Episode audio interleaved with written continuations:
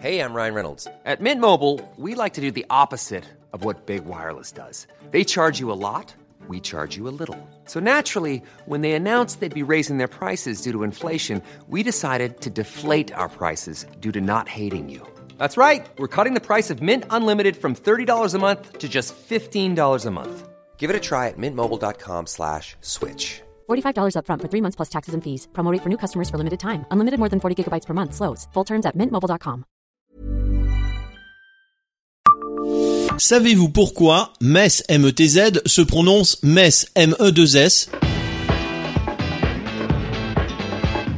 Bonjour, je suis Jean-Marie Russe. Voici le Savez-vous Metz Un podcast écrit avec les journalistes du Républicain Lorrain. C'est une question qui se pose davantage à l'extérieur de la ville. Toujours est-il que prononcer son nom comme c'est écrit, face à un messin, entraînera certainement un regard de travers de sa part, comme cela peut être le cas à Bruxelles ou à Auxerre si le X est prononcé. Toutefois, à Metz, il faut savoir que la règle est effective depuis une centaine d'années seulement. Car si les origines de Metz sont latines, cette histoire de prononciation date de l'annexion allemande en 1871 et 1918. Une époque où le T et le Z se prononçaient encore avant que les annexés ne décident de les ignorer. Une réaction francophile en quelque sorte.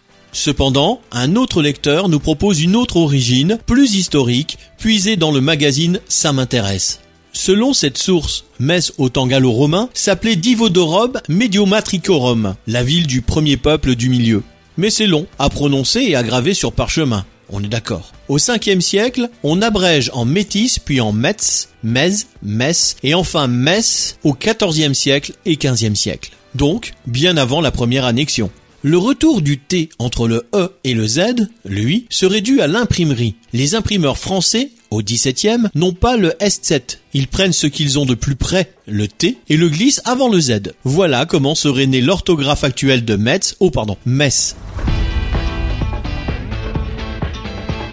Savez-vous que le trafic sur l'A31 augmentera de 75% d'ici à 2050 on sait la 31 chargée, mais elle le sera de plus en plus d'ici 2030 et même 2050. Or, les projets actuels ne pourront alléger le trafic que dans plusieurs décennies. L'infrastructure sera arrivée à saturation complète.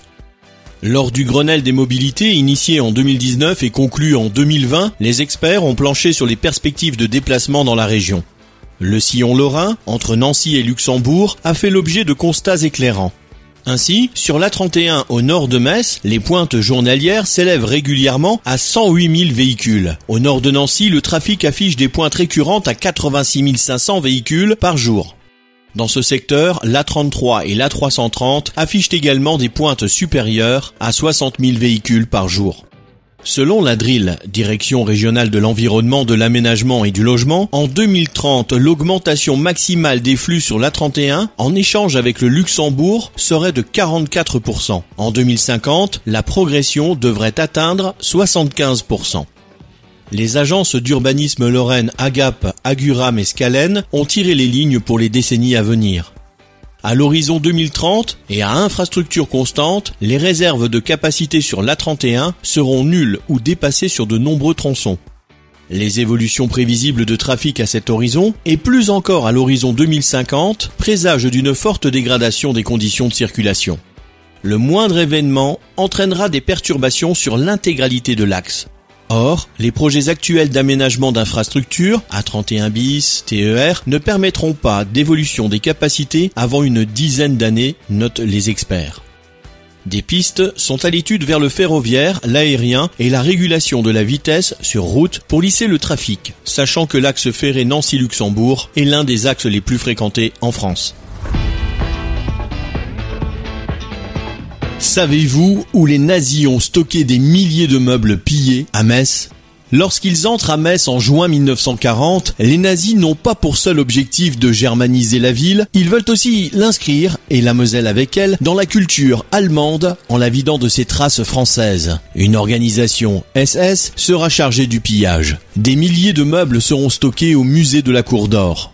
Entrés à Metz en juin 1940, les nazis ne se sont pas contentés de germaniser la ville, d'en changer les noms et l'état civil de ses habitants. Non, ils avaient aussi une mission idéologique, celle d'ancrer Metz et la Moselle et l'Alsace dans le Reich, dans sa géographie, mais aussi dans son histoire et sa culture. Bref, de nazifier la ville en valorisant l'héritage allemand et en la vidant de son patrimoine français. Vous imaginez ce que cela peut signifier? Cela va passer par un inventaire et un pillage systématique des biens mosellans, à commencer par ceux des expulsés de l'été 1940. Ils sont considérés comme des ennemis du Reich. Celui-ci peut donc les spolier en toute impunité. Et il ne s'en privera pas. Des milliers de meubles et objets passeront à un moment ou un autre par les entrepôts du musée de Metz. Toute cette organisation a été étudiée par l'archéologue Jean-Pierre Legendre. L'ancien responsable de la direction régionale des affaires culturelles a signé un excellent livre sur les vestiges de guerre en Lorraine avec Stéphanie Jacquemot. Il a consacré une longue étude dans les cahiers lorrains de 2008 sur le pillage du patrimoine culturel en Moselle annexé entre 1940 et 1944. À Metz, la section du patrimoine culturel est d'abord confiée à la section 4 de l'organisme chargé de la gestion des biens des ennemis du Reich. Son directeur artistique est Edmund Hausen, nouveau conservateur allemand du musée de Metz. Son rôle est de trier pour conserver en Moselle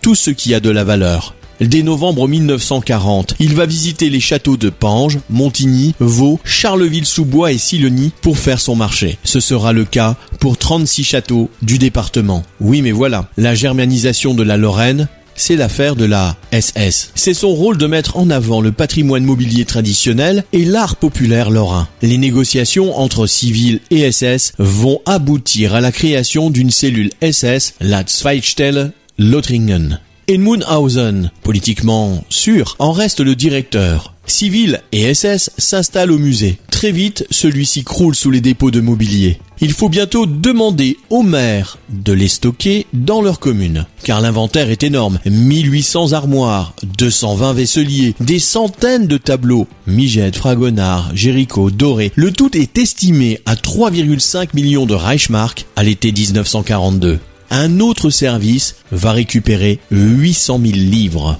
Abonnez-vous à ce podcast sur toutes les plateformes et écoutez Le Savez-vous sur Deezer, Spotify et sur notre site internet. Laissez-nous des étoiles et des commentaires. Hey, it's Danny Pellegrino from Everything Iconic. Ready to upgrade your style game without blowing your budget? Check out Quince. They've got all the good stuff shirts and polos, activewear, and fine leather goods, all at 50 to 80% less than other high end brands. And the best part? They're all about safe, ethical, and responsible manufacturing. Get that luxury vibe without the luxury price tag. Hit up quince.com slash upgrade for free shipping and 365 day returns on your next order. That's quince.com slash upgrade.